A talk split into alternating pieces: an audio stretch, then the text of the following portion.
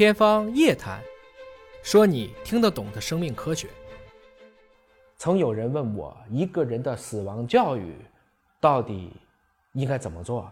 或者说，一个人一生，假如说没有一个很规范的培训之后，那么他的死亡教育又是从何而来的？其实我会笑一笑，我说，如果说我们仅从人类的角度出发，你会觉得死亡很可怕。然而，你跟我在内，我每天都喝开水。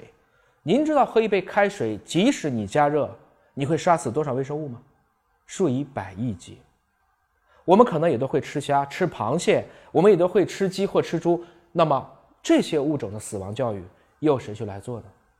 从某种程度来说，其实我们人一定不仅仅从人类本身出发，而是通过见天地。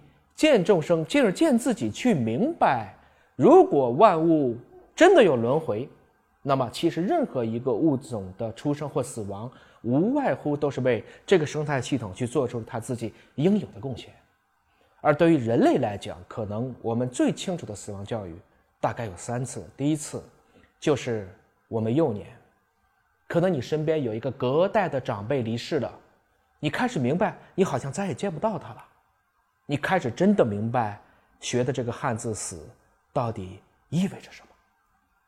第二次，可能是你到中年，你会有一位至亲，甚至是血亲离世了，你会明白，原来陪伴了你这么多年的一个人，你身上可能还延续了他的基因，但是他却已经不在了。这一次，我相信对大部分人都会刻骨铭心。也就从那一刻，我们才可能真正明白为人父母与为人子女的意义。而第三次，就是因为你有同龄人离世了。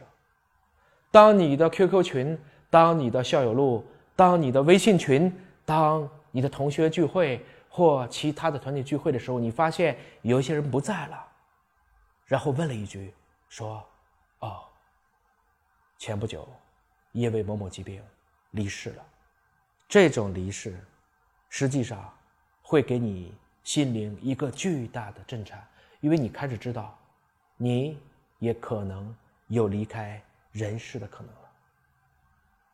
不管你相不相信，不管你接不接受，这就是我们这一生所必将走过的道路。而我们的先辈也正是因为走了这样的道路，才有了今日看起来要比一百多年好得多的那个世界。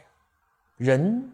往往是这样，在你年轻的时候，在你健康的时候，你可能会怕死；但在没有临终关怀或安宁疗护的时候，当所有的医疗救治都仅仅把延续生理年龄作为唯一指标的时候，你恐怕会生不如死，甚至会一心求死。我们今天就是要解决这样的一个问题。到底应该如何更加与世界和谐的去活着，并如何选择有尊严的离开这个世界？